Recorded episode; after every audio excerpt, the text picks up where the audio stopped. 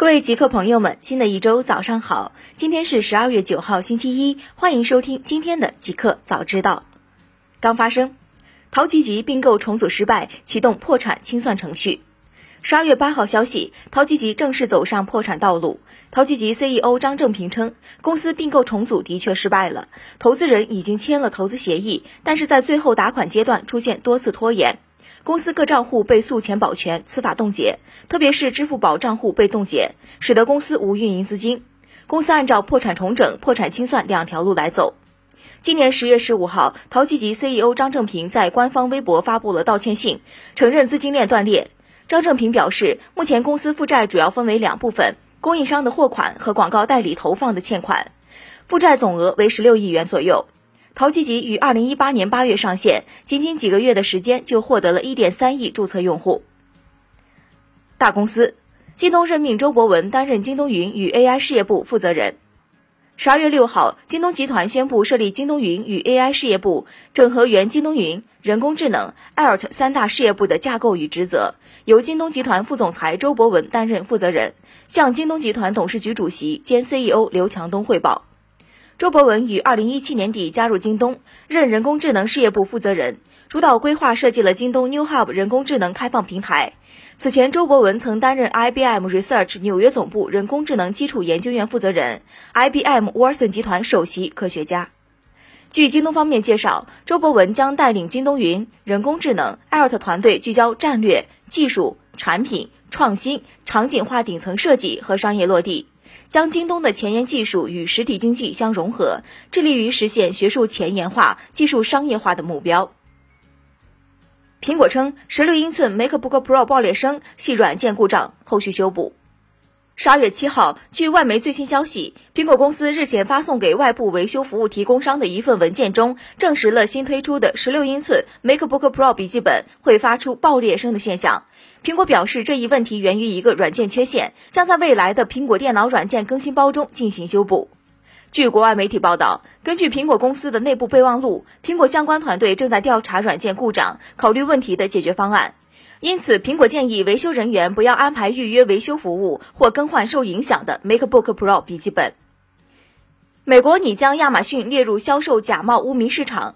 十二月七号消息，据外媒报道，特朗普政府正考虑将亚马逊的一些海外网站列入恶名市场名单，原因是这些网站上面存在假货泛滥的问题。据悉，该行动将由美国贸易代表公司 USTR 通过其年度恶名市场名单来公布，但目前尚未做出任何决定。值得一提的是，去年类似的提议最终被放弃。亚马逊表示，该公司严格禁止其平台上的假冒产品，并大力投资以保护客户免受此类商品的侵害。美国贸易代表办公室没有立即对此置评。互联网，顺丰员工福利贷款管理制度额度为三十万到一百万不等。十二月八号消息，顺丰控股日前对外发布公告称，为激励和保留顺丰控股股份有限公司核心关键岗位的核心员工，应对市场日益激烈的人才竞争，提高人才竞争壁垒。公司现制定二零一九年员工福利贷款管理制度。公告内容显示，该制度适用于任职高级经理或高级专员满三年及以上，且符合绩效要求的长期合同制员工。公司通过银行委托贷款的形式提供无息贷款，员工无需提供抵押，无需提供担保，贷款期限为五年及六十个月。顺丰称，根据二零一九年员工福利贷款制度发放的员工福利贷款总额，预计不超过三亿元人民币。根据各地消费水平和员工收入差异，员工贷款额度从三十万到一百万不等。李斌称，未来赔的钱都用在研发上了，并没有拿来吃喝。十二月七号，未来汽车创始人、董事长兼 CEO 李斌在中国汽车企业创新评价大会上发言，作出如上表述。李斌说，未来其实干的还是不错的。最近碰到的事情比较多，但是有些是大环境的。作为一个初创业公司，遇到一些问题也正常。从未来汽车的销量上来看，公司还不错。目前看到的销量数字不够多，不是因为销售不好，是因为没产那么多。我们是按需生产，现在订车起码要等一个月，展车都卖空了。李斌说，并透露未来九十月份的销量都比预期高了百分之二十。十月份电池备货不太够，影响了十一月的交付。但其实十月份的需求非常强劲，曾经一个周末就收到了一百九十八个大订。人人都看到未来赔了很多钱，但钱都花在研发和用户服务上了，并没有拿来吃喝。李斌说。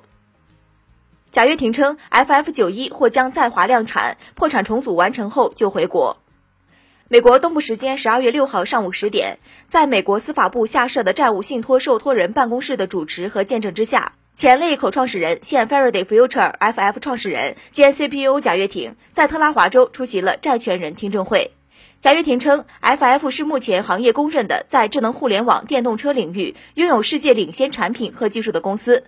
目前，来自中东、亚太和美国的多家重量级投资方都表达了投资 FF 的兴趣，因此希望全体债权人能够支持其个人破产重组计划，推动 FF 的 B 轮融资。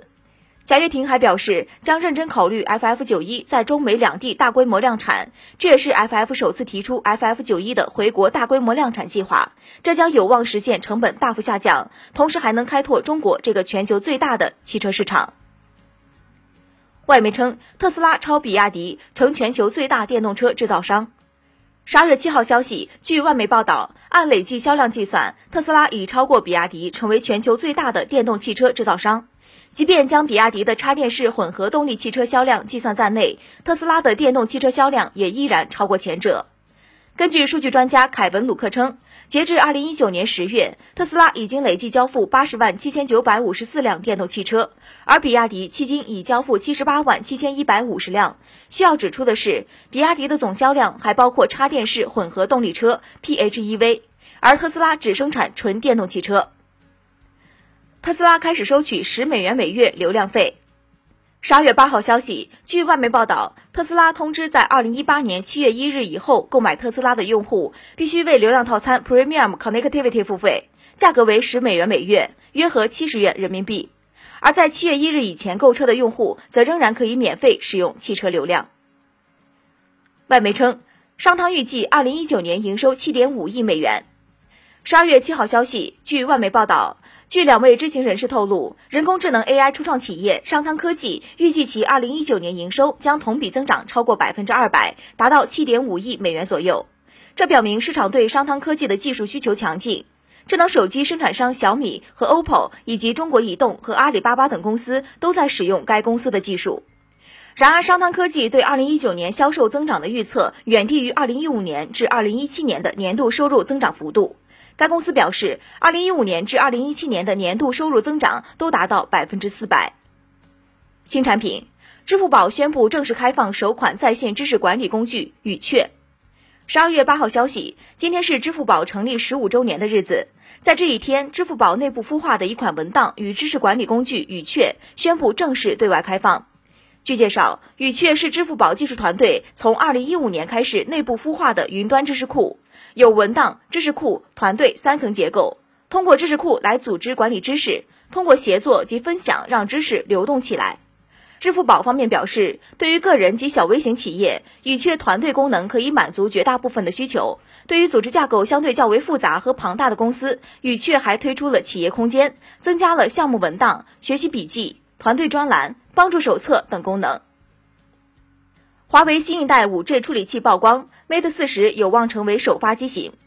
十二月八号，据推特博主 Tim 爆料称，下一代华为海思麒麟芯片将有两款不同型号的处理器，分别是麒麟九九零的升级版麒麟幺零二零和麒麟八二零。其中，麒麟幺零二零将用在明年下半年发布的华为 Mate 四十系列上，而明年年初发布的华为 P 四十系列将继续使用麒麟九九零 5G 处理器。麒麟八二零不出意外，则是明年的华为 nova 系列首发。据悉，两款芯片都将集成 5G 基带，麒麟幺零二零芯片采用五纳米工艺制成，并使用 ARM A77 CPU 架构。